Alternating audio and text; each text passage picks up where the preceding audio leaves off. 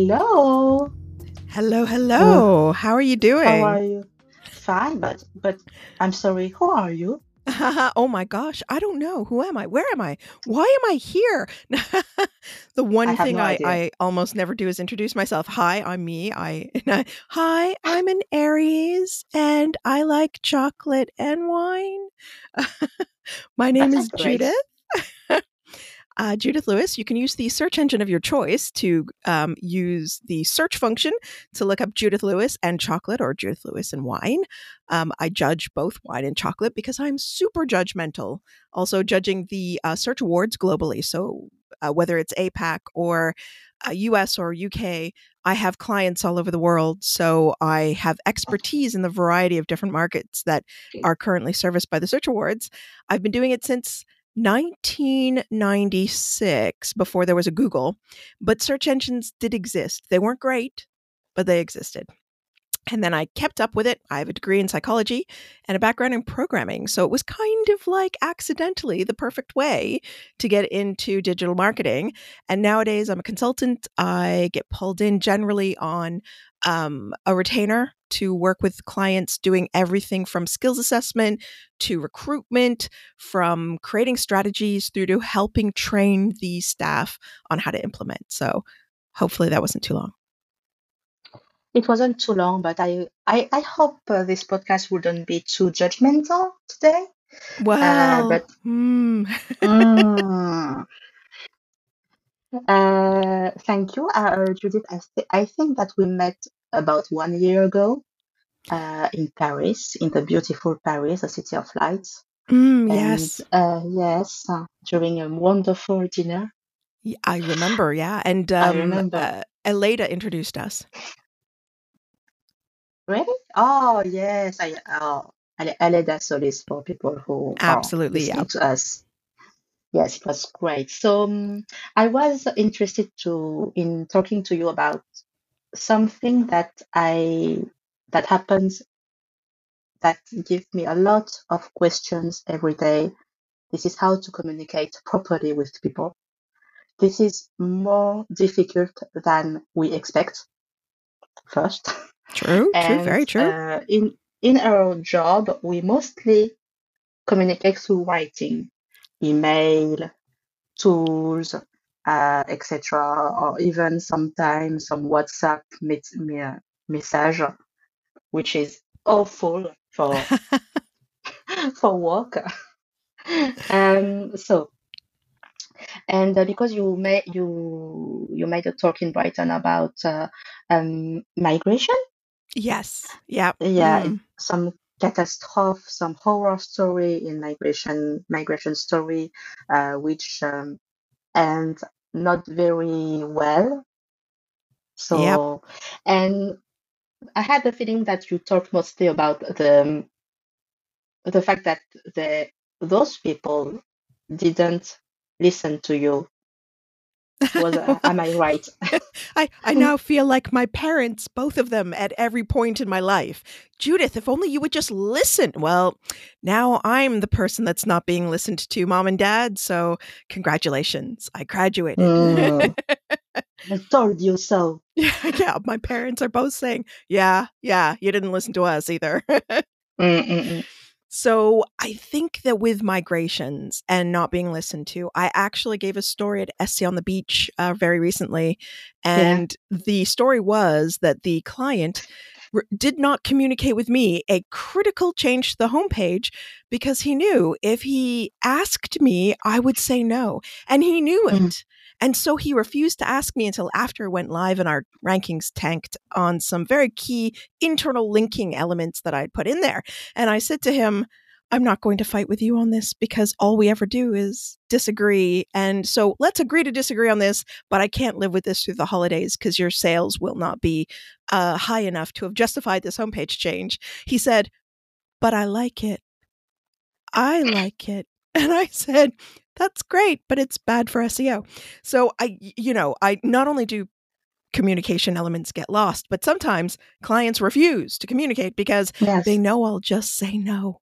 But in their hearts, I hope that they realize the reason I'm saying no is in their own interests of money making and not just because I say no far too often, which could be Are part of the you really you're really talking like a pa- uh, a parents like oh I am saying this just for your own good. It's not just for me. It's not about it's it's not that I don't like it, but it's not good for you.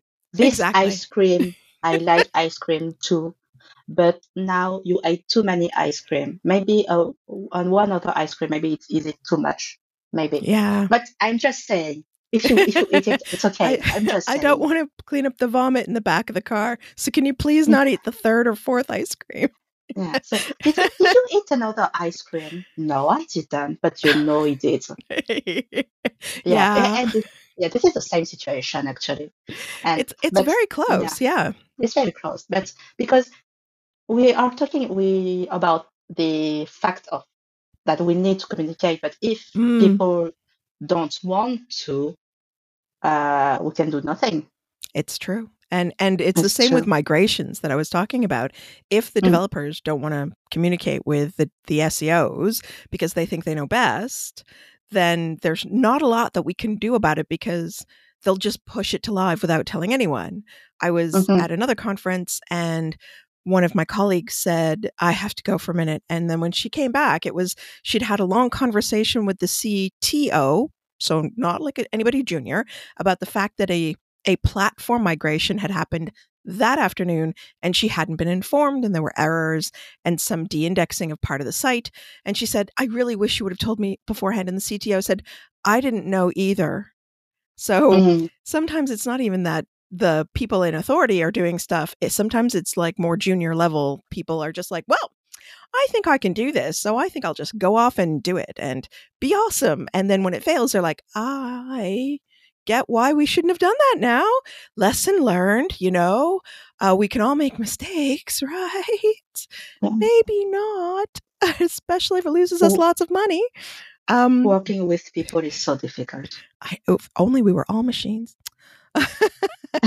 but uh, you you were kind of asking me about how do I communicate with devs? I mean, donuts help, but obviously in these days of remote working, al- also wasabi peas. So I found the perfect balance is some wasabi peas, some pretzels, and some donuts because I cover off almost all the devs that way, and they're all happy with some element of food that I've brought. And I feel like Mhm. bribing people into listening to me is sometimes the best way. Um, but obviously, when we have to email people because we're not physically there, I've got a client in Singapore. I'm not there. I, I can't bribe the devs, and the devs are not necessarily working in a way that I understand either because they work to a different way of thinking.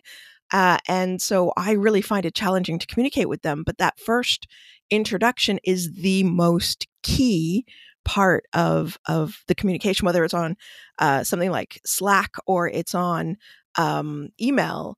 The way you introduce yourself into the group has to be s- sort of person dependent. So when I talk to devs, I'll often talk about the languages I learned. I'll talk about um, how long I spent developing stuff that I used to hand code HTML just for fun to build websites. You know, like I'll I'll big up my tech cred- credentials. Um, the years that I spent uh, learning programming languages as a start. I won't talk about my psychology degree, but if I'm talking to somebody in business, I'll talk about my specialized honor psychology degree, the number of years I have in business, how many different businesses I've been- involved in, the different verticals, how much money I've made for clients, etc. So each different audience, like you know, we work with in SEO, we work with personas, and we design content around personas. Same thing, you know. I talk to a dev, and I talk to them one way, and I talk to the CEO or CMO, and I talk to them a different way.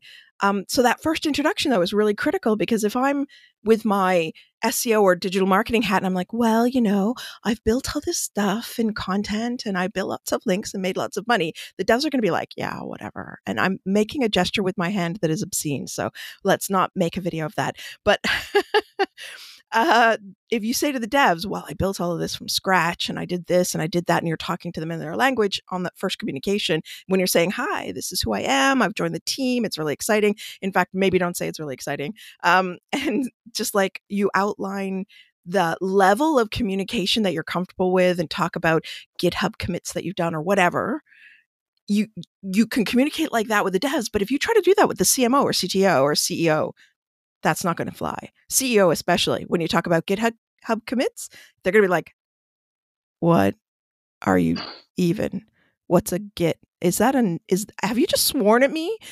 so so pick your audience and and when you're doing that introduction, remember it's a one shot deal. You fuck, uh, you you mess that up. I shall say, as she very quickly catches herself and not swear.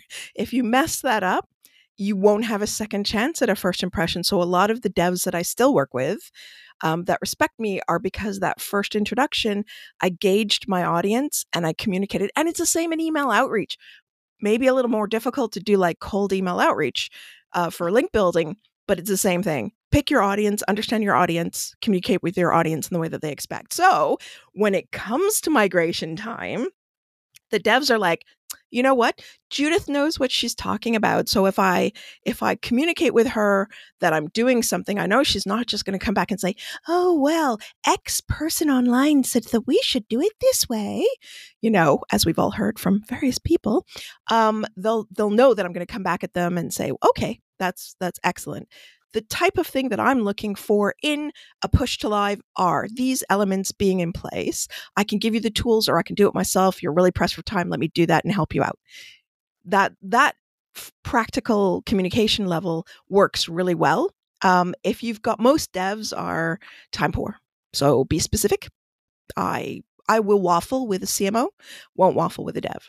Um, and you'll find that the communication becomes easier without the donuts, wasabi peas, and pretzels. Waffle? Waffle is to um, use additional words that aren't necessarily necessary mm. to communicate your point. So when you talk the way I normally talk, mm. which is to use many, many words to communicate a single idea, um, then that's called waffling. And what okay. we're doing is we're couching the idea eh, in in extra extra words and devs are going to be like yeah whatever i've got time like for none of this can you just get to the point whereas a cmo or a cto or somebody in the content team uh, somebody in the link building team if you don't communicate with them in a softer what i would call softer so a more wordy mm-hmm. way where you couch your words more emotionally they can feel offended or uh, they can feel like you're abrasive or you're not um, you're not communicating with them appropriately because they expect a much more emotionally based communication level. So mm-hmm. by but, choosing your personas, you get the communication right. Yeah, but actually, this is just social skills. A lot of social skills, I think. But this is this because we have to adapt to our target, target, not the target, our audience, but it's the same for me.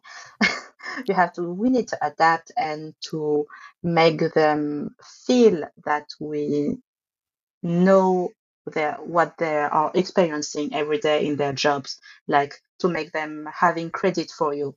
Like okay Absolutely. this is a dev.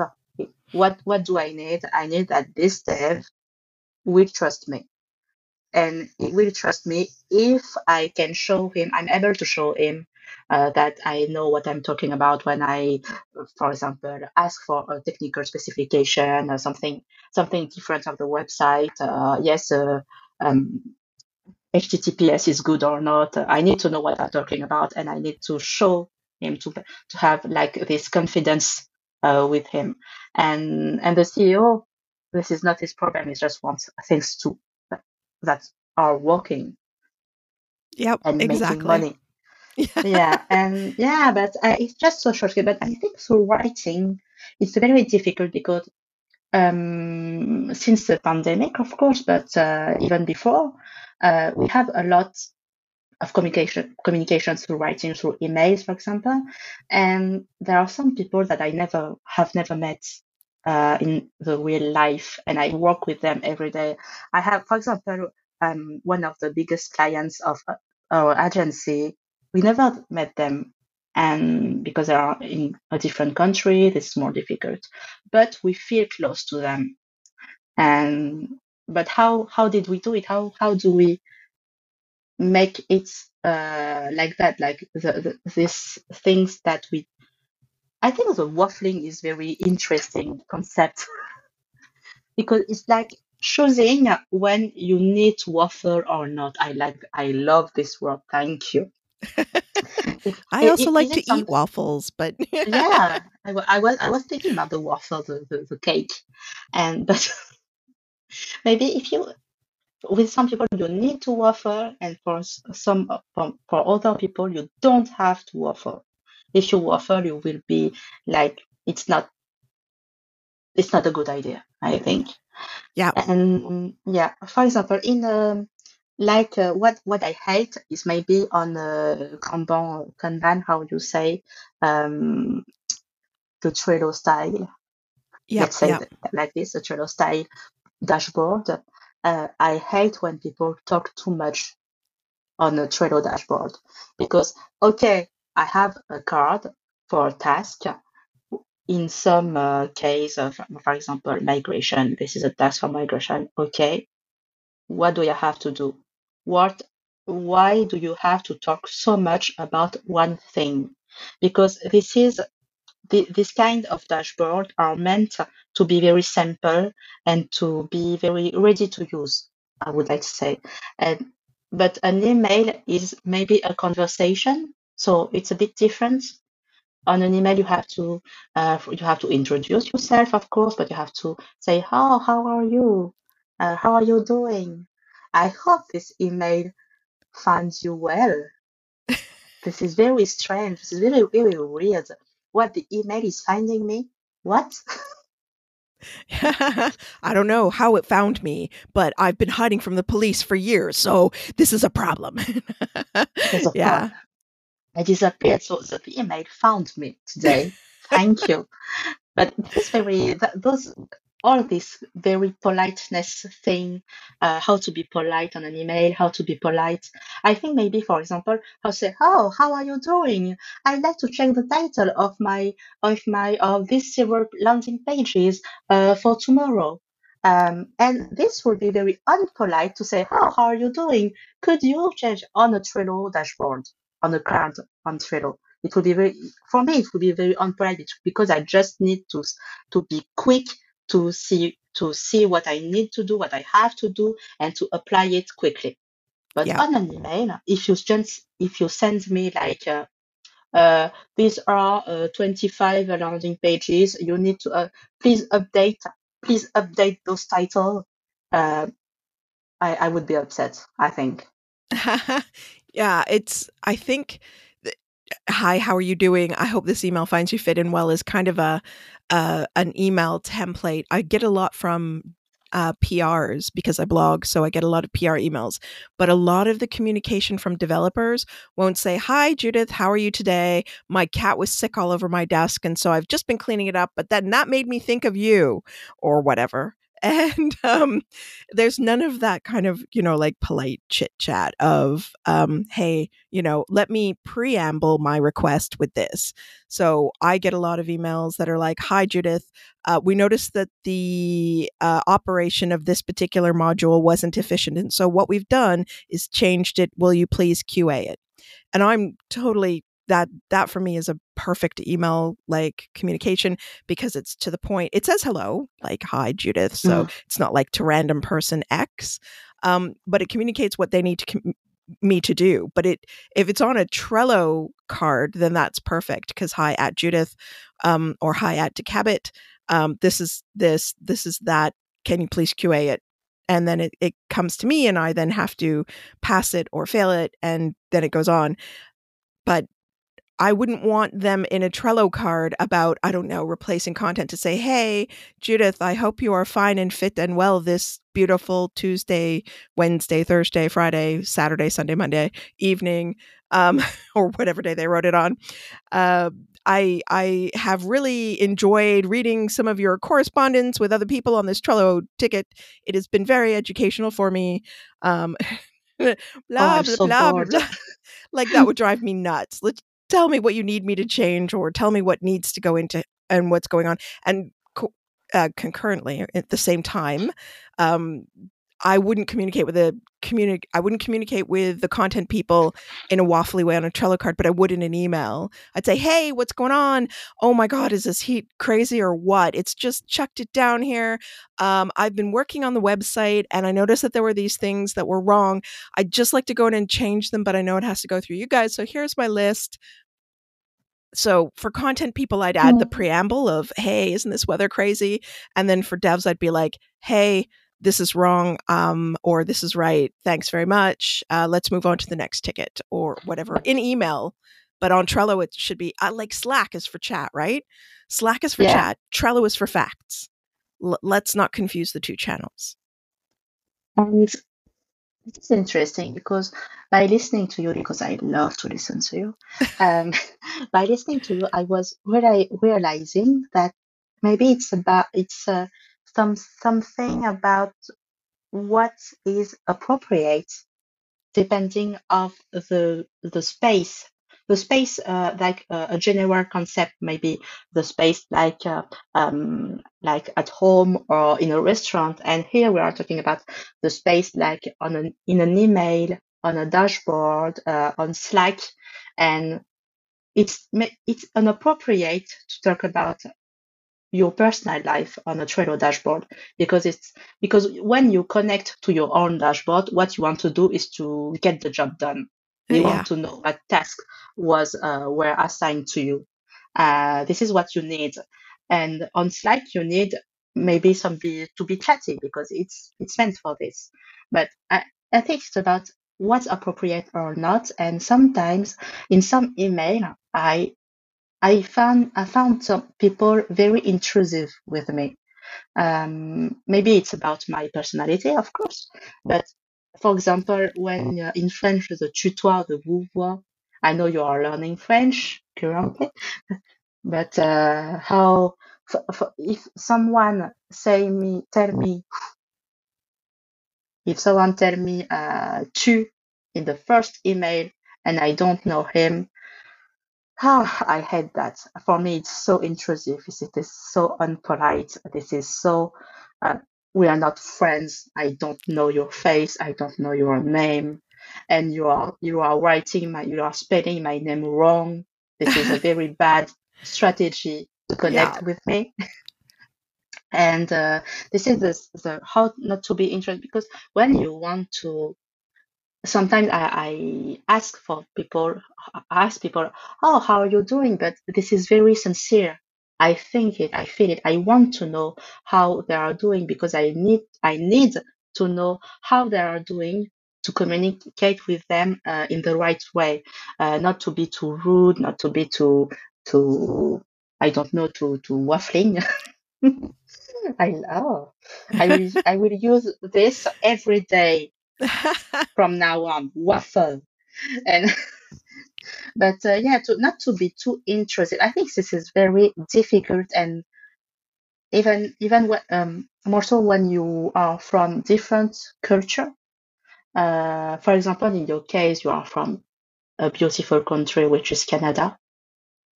Right. but uh, did you feel that you had to learn to relearn uh, social skills when you moved to europe for example for sure. I yeah. believe that the culture, while we share a common language, the underlying basis of the culture is very different. One of my biggest pieces of culture shock is something that no one sees if you live here, which is that there is definitely a class system, but it's so ingrained in the UK and it's so not ingrained in North America that it is it was a huge culture shock the class system that there is in the UK which doesn't nobody is like oh oh you can't be go from lower class to middle class or you can't go from middle class to upper class. No one speaks about it like that but there is a definite hierarchical class system that exists in the UK that is a huge culture shock to get used to when you get here um, and also that from Canada or from Toronto and especially in an area of Toronto um, that I used to hang out in was settled by Quakers who are not known for their drinking. So our social activity tend to circle around coffee shops. You come to the UK, everything circles around the pub. So it's mm. the the just the culture itself was quite jarring and different without even switching languages. And um, so I did have to relearn cultural imperatives, so to speak, that how things work in the UK versus the US and Canada. But also, one of the things I learned was um, in trying not just trying to relearn French because you're brought up with it in Canada and you don't you're not taught it in a way that adults are taught it. So you are brought up just it's a second language. You, you don't think about it. But other languages have far more words to explain things than English does. So, for instance, you were saying about utilizing tu as opposed to vous. And um, we don't have a differentiation in English between the formal you and the informal or friendly you. Everything is just you, uh, and which is a failing of the language. But we use fewer words as well to express bigger concepts. Whereas, because we rely a huge amount on unspoken assumptions, which just leads to chaos and disaster. But in other mm. languages, mm. you actually have to explain things. And so you use more words, not you, particularly you, you, but in other cultures and languages and um, areas of the world, whether it is in English or not, sometimes in English you use more words in other areas to explain a concept or notion in order to communicate than you would in, let's say, North America. And when we move to Spanish, or French or uh, what else? Uh, have I looked at Italian? Um, there are more words to explain the exact same yes. thing. So when I get up on stage and I'm being translated, like I was recently, into Spanish, I have to slow down. Why? Because there are more words flying around about what I'm saying than I'm using. So if they want to keep up with me, and I make jokes with GIFs, and timing is very, very important. Uh, so if I want them to keep up from, with me and this audience to get the joke, I have to really slow down and think about the fact that 16 words were just used to explain my three word concept. And it changes the way you approach life and the way you approach communication when you realize these things. So I think also sometimes in English, I'm sorry, North America, we can be a little bit lazy and North American centric. I'm sorry, North America. I know I'm making a vast, gross um, generalization, and not everyone is like this, but it's a little bit that we're a little lazy about the way that we communicate. And we don't think about how they communicate in the Far East, for example, mm. versus mm. um, the the European, Eastern versus Western. And then, of course, Britain is just a crazy place to communicate with. so like i don't think we i i think that sometimes we think about the fact that the color orange could have political um, as well as religious connotations but yes. like north americans were just like well it's orange so like you know it's get over it um, so i don't think we're culturally as sensitive because we're not exposed to it the way we are in europe mm but it's already it's already very difficult to communicate with someone uh, who is from the same area uh, as you. And so with someone in from another country it's even difficult and you have to be very careful about that. I'm very scared when i need to send an email to some to one of my foreign clients uh, because i hope that i'm not doing something inappropriate and that I'm understood in the right way and that we are not creating like a big qui pro quo that would uh, create a very huge catastrophe. Uh, but this is this is this is a bit scary not to be understood, and but we have to we have to jump uh, in the in, we say in French, jump in the water. So, se mettre yeah. à l'eau. We have to, yeah, uh, to to because if if we don't, we if we don't try, uh, we do nothing. So, it is better to make... try and fail than it is to have yeah. never actually given it a go. Mm. I if there was one way, if there's one thing that I would recommend to people working in agencies with global yes. clients, if there's one thing and it's not cheap, but if there's one thing I could recommend, it would be to buy etiquette books for the um, area that you're looking to sell into or selling more into.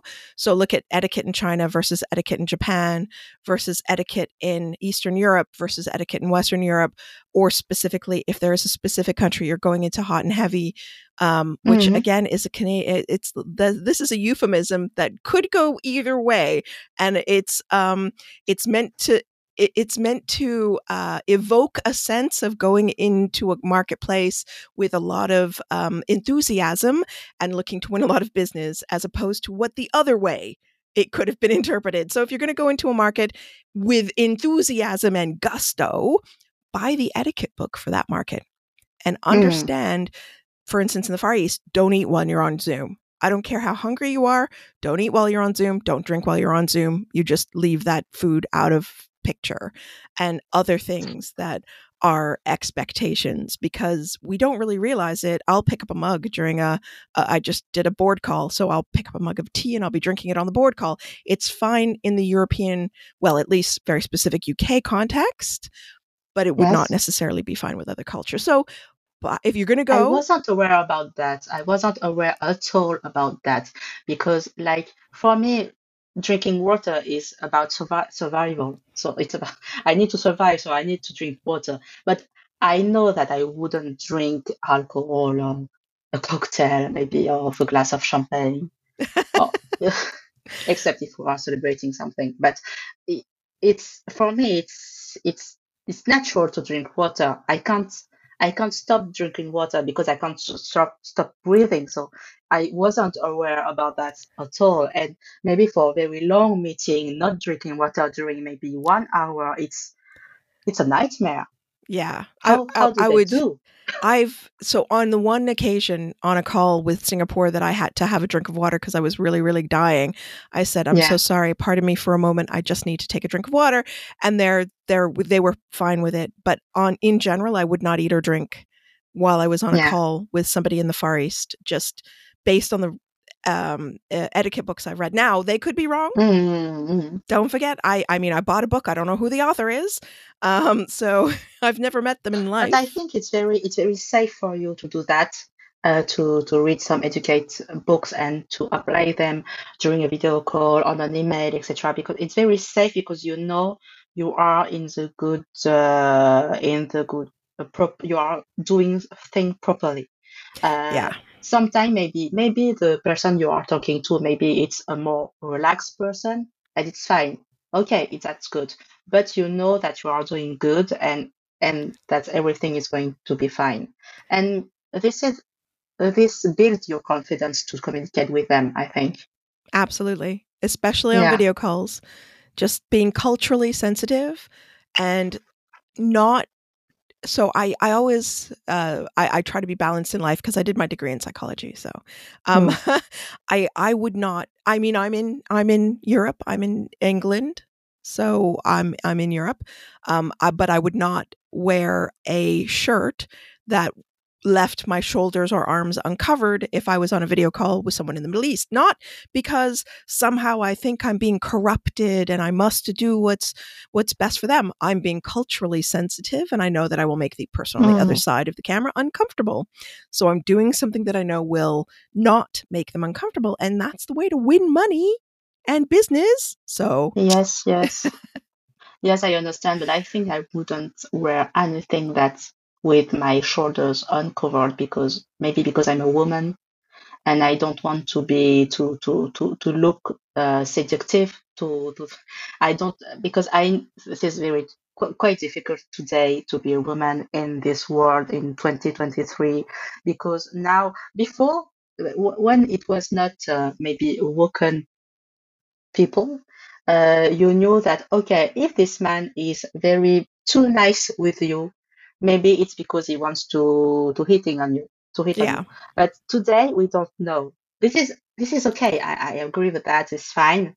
But now I have to be careful too, not to not to let people think that I want to maybe flirt with them for professional uh for professional issue. It, it, this is very I have to. it- This is very tricky to have to get this good balance uh, between being nice, being nice, not being too nice, uh, being uh, being uh, maybe a bit pretty to look. Maybe I think to look clean on the camera, to look clean, and if they can't smell, uh, make them feel yeah, that you are smelling good. you say that's the that's the feeling that you are a, some uh, the sort of person who takes shower. You see, and Uh, I'm a long bath kind of person, but yeah, no, I get it. Yeah, yeah, yeah. I get.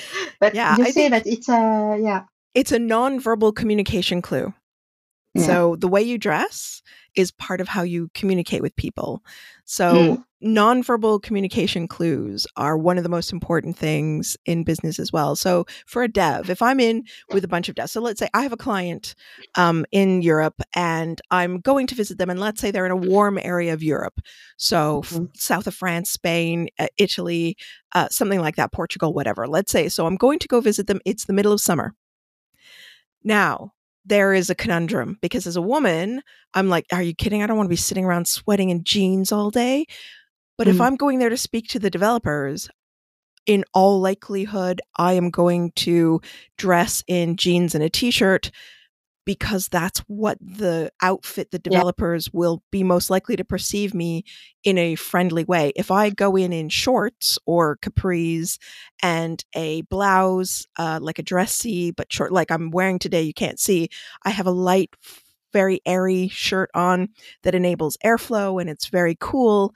But if I go in there like that, I'm too dressy and the perception of who I am and my role in the company changes suddenly just through nonverbal clues. Now, I could talk about GitHub commits till the cows come home, but because the first thing they saw when I walked in was my capris and my flowy top, I'm perceived Mm. differently. So it's it's a balancing act where the nonverbal clues are as important as the verbal clues but uh, and this is something i'm doing with wix is like talking about nonverbal communication. If you're devel- delivering a report to the devs about problems with their with their push to live you go in in one way level level of like communication way of dressing. If you're going to talk to the ceo about how the progress is going with the project you will dress and present completely different information. Mm-hmm. Completely different. Because the nonverbal communication has to be I'm a professional, I know what I'm doing with the CEO. Yeah. And the communication with the devs has to be I'm a professional and I know what I'm doing, but at their level. So Yeah, that's, true. Yeah, it's- yeah, it's very true. And yeah. and afterwards, when you are sending them an email, they will remember how you were dressed.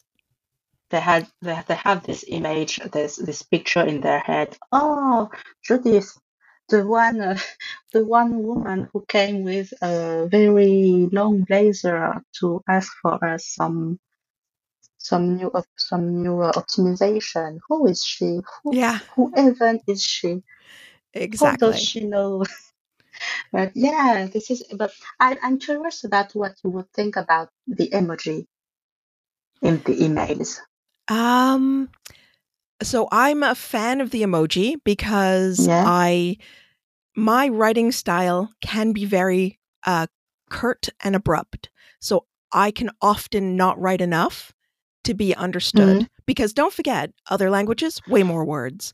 So I can sometimes fail to communicate that I am communicating a particular thing humorously or I'm I'm just joking with them or I'm teasing, you know, that sort of thing. So I could say something and it not be taken in the joke or the the the level of levity I'm hoping or I could be asking a question because I genuinely don't understand but it could be taken as in well you don't know what you're doing so I'm asking you this question because clearly you don't know what you're doing.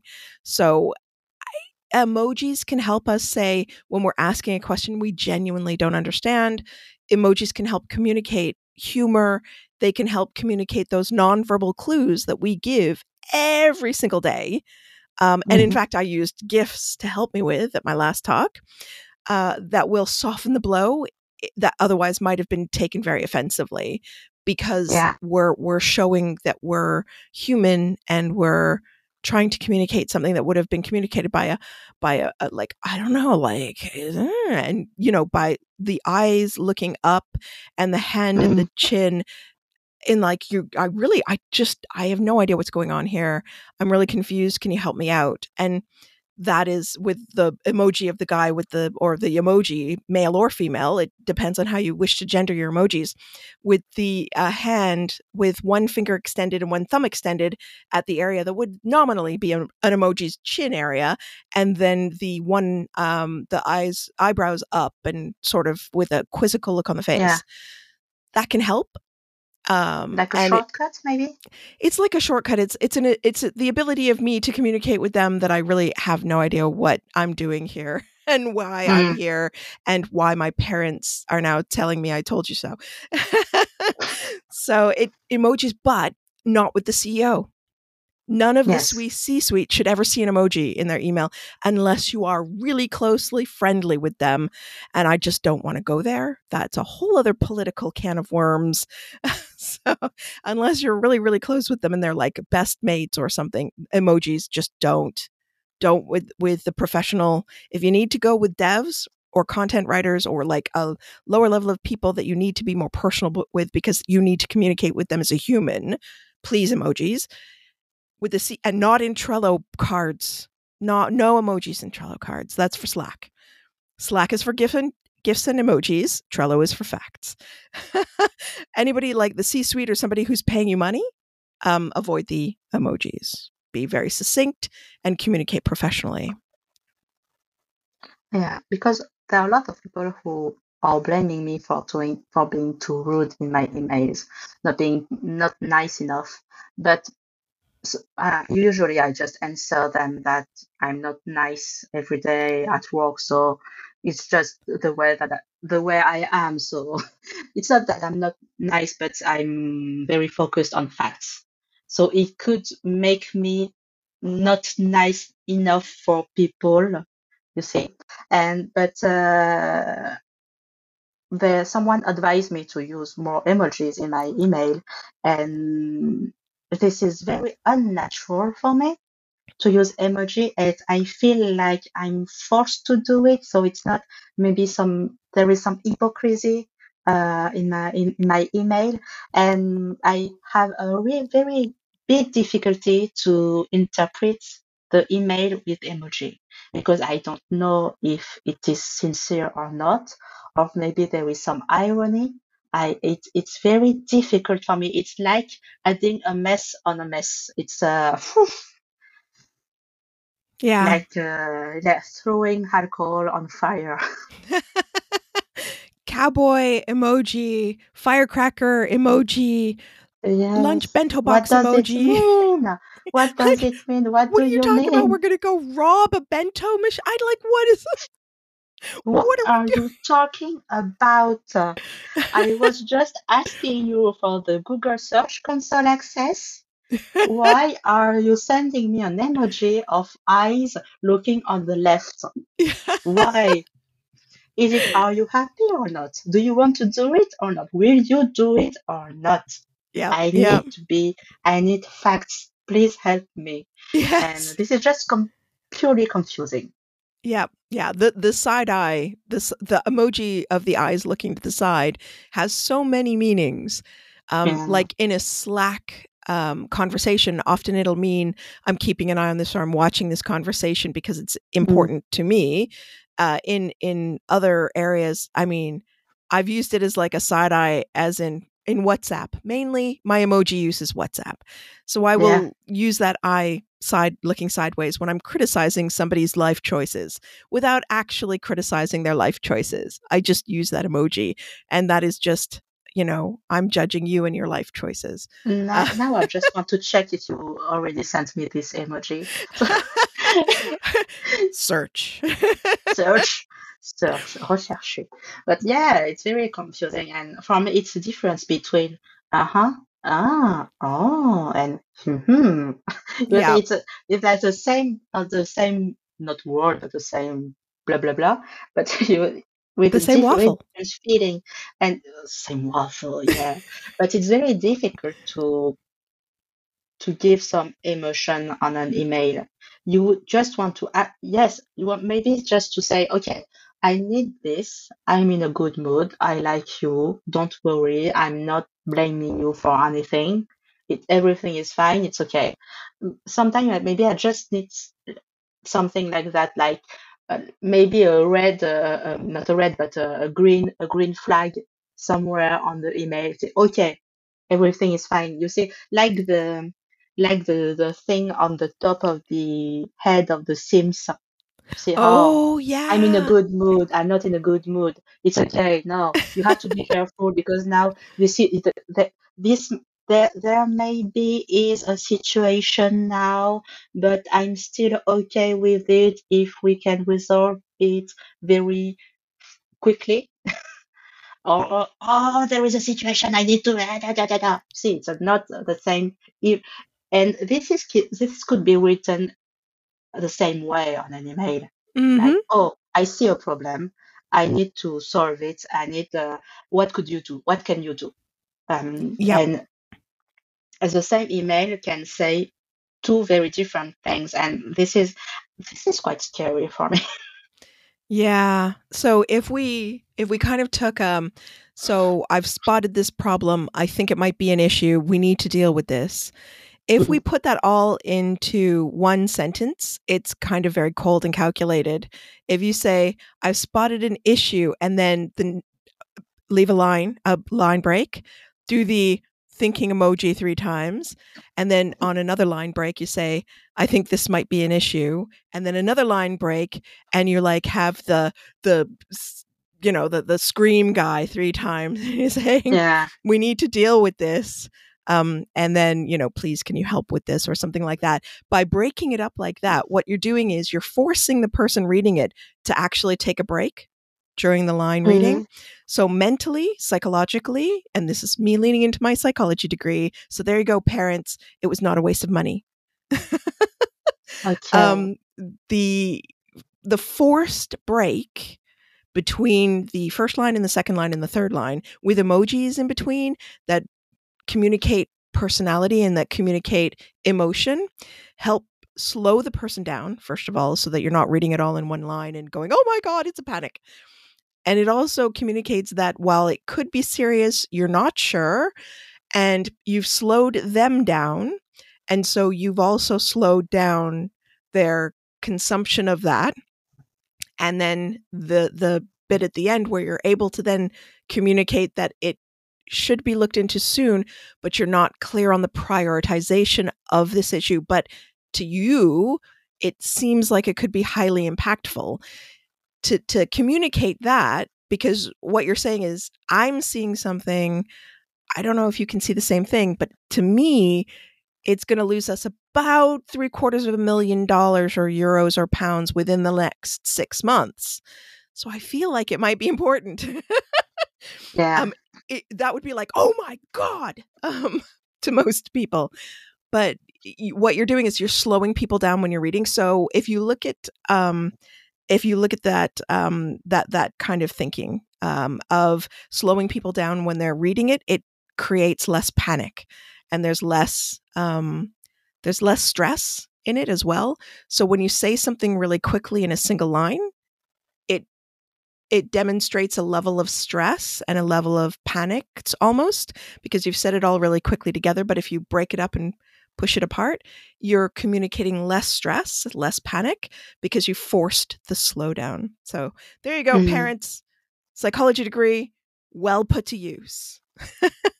so it's like maybe playing with the rhythm of your the email Yeah, exactly how they would read it uh, if, it, if it is very very short very very straight to the point it could be it could communicate like i have i i, I don't have time i have no I, ha- I have no time for this you need to solve it now yeah Okay. But if you oh also remember the eyes are drawn to color. So first they'll see the emojis, believe it or not, and it may be within a second. The first thing that somebody's going to see in an email is the color. So they'll see the emoji in your email, they'll see the color of your signature, um, they'll see the color first, and then they'll start from the top, and they will in in uh, languages that are Latin based, so English, French, Italian, etc. This does not hold true for the Middle East, nor does it hold true for the Far East. So out the window for anybody who's not based in these Latin based languages, but they'll first look at the picture but only briefly. Subconsciously, they'll have registered it, but then they'll start at the top, left hand side, and they'll start scanning down, but they'll Mhm. dwell on pictures as well. And, and they will absorb them as a different form of language. So you're actually making them switch languages. So it slows them down even more. So I could maybe set, set, I could set the mood on the email by maybe one emoji because they will see the color first, and then they will read that. Okay. So if you put a, an emoji of somebody smiling and happy and dancing around, but just above that, put you're fired. Um, that might not go down as well, but it will at least soften Mm. the blow a bit. Mm. Maybe And not. if I, yeah, maybe I could put the poo emoji and I'd be fine. just joking. Poo emoji. No, poo emoji. Or maybe an emoji that had have no sense at all. Fire truck emoji. yeah, you are talking about migration and you put a cake emoji. What? Yeah. Well, mm, that could be interpreted as Mm. everything's okay. Yeah, like or maybe like layering something. You know the the the clubs from the cards. You could put the club emoji in there of the or the ace of spades emoji or something that that would really confuse people. Mm. light bulb emoji, ace of spades emoji, firecracker emoji. Yeah, but it's not it's not our goal to be confusing. Yeah. I just spent five minutes trying to understand. Just tell me what it means. Oh, I just did that for fun. It was funny, don't you think? Yeah. But we need some fun, I think. We need some fun and that's but in the appropriate place, space. We need some fun on Definitely. Slack. Yeah. We don't need some fun on Trello. No, no fun on Trello. Trello is for facts only. Um, and if you put No anything fun, in backlog, if you put stuff in backlog, don't try to make it better by putting a smiling emoji because it's not going to make me any happier. Uh, especially if it's mission critical and they're like, I don't have time to deal with this. I'll tell you what you don't have time to deal with the fact that we're going to lose three quarters of a million euros next week if you don't do it. So, hey, maybe don't put it in backlog, please. Maybe. Pretty please. I think that I I think that I met some devs who didn't want to apply some recommendation just because they didn't want to. They didn't they did not like to do it. Just being lazy because I and and this is annoying. But there are no logical reason. I can't deal with that. yeah. Yeah. yeah. I, I recently had an instance where the devs they actually weren't they didn't have the technical capabilities to actually implement something and so they Mhm. said it wasn't critical and i said if we do it the way that you're currently building it it's actually going to result in reduced visibility because of the problems that the google crawler is going to have with accessing different areas of the site as a result of all of the links being in javascript and it being really difficult to download JavaScript file because I don't know what you've done to the server, but my goodness, can you not make it go faster? So we did end up losing visibility and they did have to apply a hot Mhm. fix really quickly. But as a consultant, as a consultant, you need to make some recommendation, but it's not our job. We are not devs. We know how it how websites are built. We know how the web uh, is functioning, but we are not devs. And I think it's quite um, difficult for uh, people who need who who, who apply our recommendation to understand what is our real position our real position is okay we know we know enough um, we have enough survey to to tell you what we need to do uh, for this goal that maybe uh, make what make the website maybe faster to charge to load. Uh, but we don't know actually how to do it we don't Yeah. know actually how how you will uh, take uh, your uh, mouse and your keyboard to do it uh, on your screen. We don't know that. This is your job and we we trust you to do it well. We trust you because we know it's like i know that i want a good cake and not maybe not too sweet. I i need a not too sweet cake but i'm not a baker i trust the baker to do it the right way uh, to choose the right sugar etc and this is the same with a dev and i think that maybe in the introduction you were talking about at the beginning of the podcast, the introduction. I maybe this could be um, something we can we can say that what is our real position. We know enough to drive some projects, but we don't know enough to apply in the details because it's not our job. And this is our job because you are an expert, maybe, or you are an expert to configure some servers or some uh, data and so on. You are the expert, and I trust you. And I am the expert to say that are that who is able to say I need this to load more fa- more fast faster. You see, and Yep. this is quite difficult. Uh, it's not. It's about uh, to know to know your own place, to know your own position, to and to put it uh, in the front to say, okay, I need this. It's okay. It's not uh, today. Uh, today the website is quite it's quite uh, slow, but it's okay. It's fine. Today I need it to be faster. Yep. That's it. Yeah. I think the no- so the the the best way I've looked at tackling that is actually also defending the devs when they're accused of not doing something correctly that they Mm. shouldn't know. So and also, you know, stroking their ego and stuff like that. You know how to do this better than I do. I can only advise you on what Google is placing an emphasis on right now and right now they seem really hot on speed. I know I know the website's really fast, but what we're looking at here is, you know, Google's now forcing us to do these changes. So, you know, really kind of like being like, oh, it's just, you know, poor us. We're such victims. Um, the other the other thing I have done is gone to bat for the devs. So I had a client once who said, why, why didn't they know? So it was um they had really real trouble in ranking uh, in other Mhm. countries. They had their ads blocked in other countries. Um, it was an alcohol brand and they were really really struggling and they were really upset and and so they hired me to do an audit and do all these things and within the first five minutes i said well you know the google spider only has a limited number of countries that it comes from and can crawl your website from and so if you're uh, implementing GeoIP restrictions it's going to be an issue and this is five minutes in like we had a full day booked with them the CEO stops me and said, well, not CEO, but the, the MD of that division stopped me and said, wait, what? And I said, well, you're, you're, GeoIP blocking. So you are disallowing anyone to crawl South Africa, for example, from anything, but an IP address range you have determined is from South Africa. And he said, well, why didn't the devs tell me this? I've been asking them to fix this for months. And I said, but it's, it's not their job to know where the Google Spider is coming from. That's my job. That's literally why I have a Mhm. job. It, it it is absolutely the essence of why I have a job is because I know these things. Their essence of why they have a job is because they built you a really beautiful website that is also fast.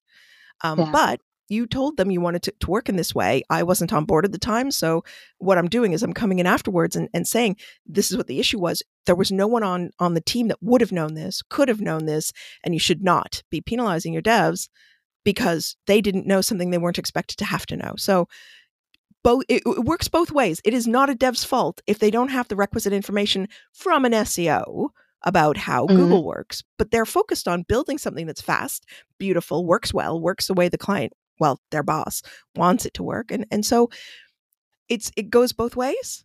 I don't let them get in trouble for stuff that we're expected to know, but at the same time, make sure that they're communicating with you because if there's no one on staff that's an SEO, then things are going to go wrong. Like this one client where their entire non North American, non and certain areas in Europe were no longer accessible. They couldn't run ads. They couldn't be found. It was a disaster, especially for South Africa. Yeah, but So- what you are saying us is uh, was very interesting about the, the CEO because we didn't talk about it, but the the, the higher hierarchy uh, hierarchy. hi- How do you pronounce that word? Hierarchy? Hierarchy. Okay, hierarchy thing that sometimes someone don't uh, doesn't do uh, something just to protect himself or to prote- to make uh, to make himself um, uh, let's say um, uh, better uh, for the CEO for his boss. But it's yeah sometimes there's a lot of thing in communication And there is something we always forgot, for in my opinion, is that the person you are talking to, you are re- re- writing to, has its own life, its own problems, its own issues, its own goals. Maybe this dev, his goals, what his job is to uh, is to implement uh, maybe 10 tasks today. And maybe what you need today is not, you know, yes, it is, it's really not a priority for him. It's a, maybe it's priority for you, but not for him. And we, we forget that a lot, I think. So to finish this podcast, which is quite long but very interesting because we waffled a lot. Yes, we did. yes, we did waffle. Oh, I love this word, waffle, la gaufre. Uh, yes, I love it. But um, thank you, thank you very much, Judith. I maybe maybe a conclusion. I, I will begin with my conclusion. I I let you. I will let you make your own. Uh, my conclusion is not to be a something whole with people and take their feeling into consideration take take what their needs take their own life into consideration and and this is this will be more easier um, I guess I would sum it up by just saying remember who you're speaking to and communicate mm-hmm. in a language they understand. And it might be English, or French or German or Spanish or Italian. But remember that language counts and your dev audience is different than your C suite audience. So just remember who you're speaking with and speak their language instead of trying to force them to speak yours.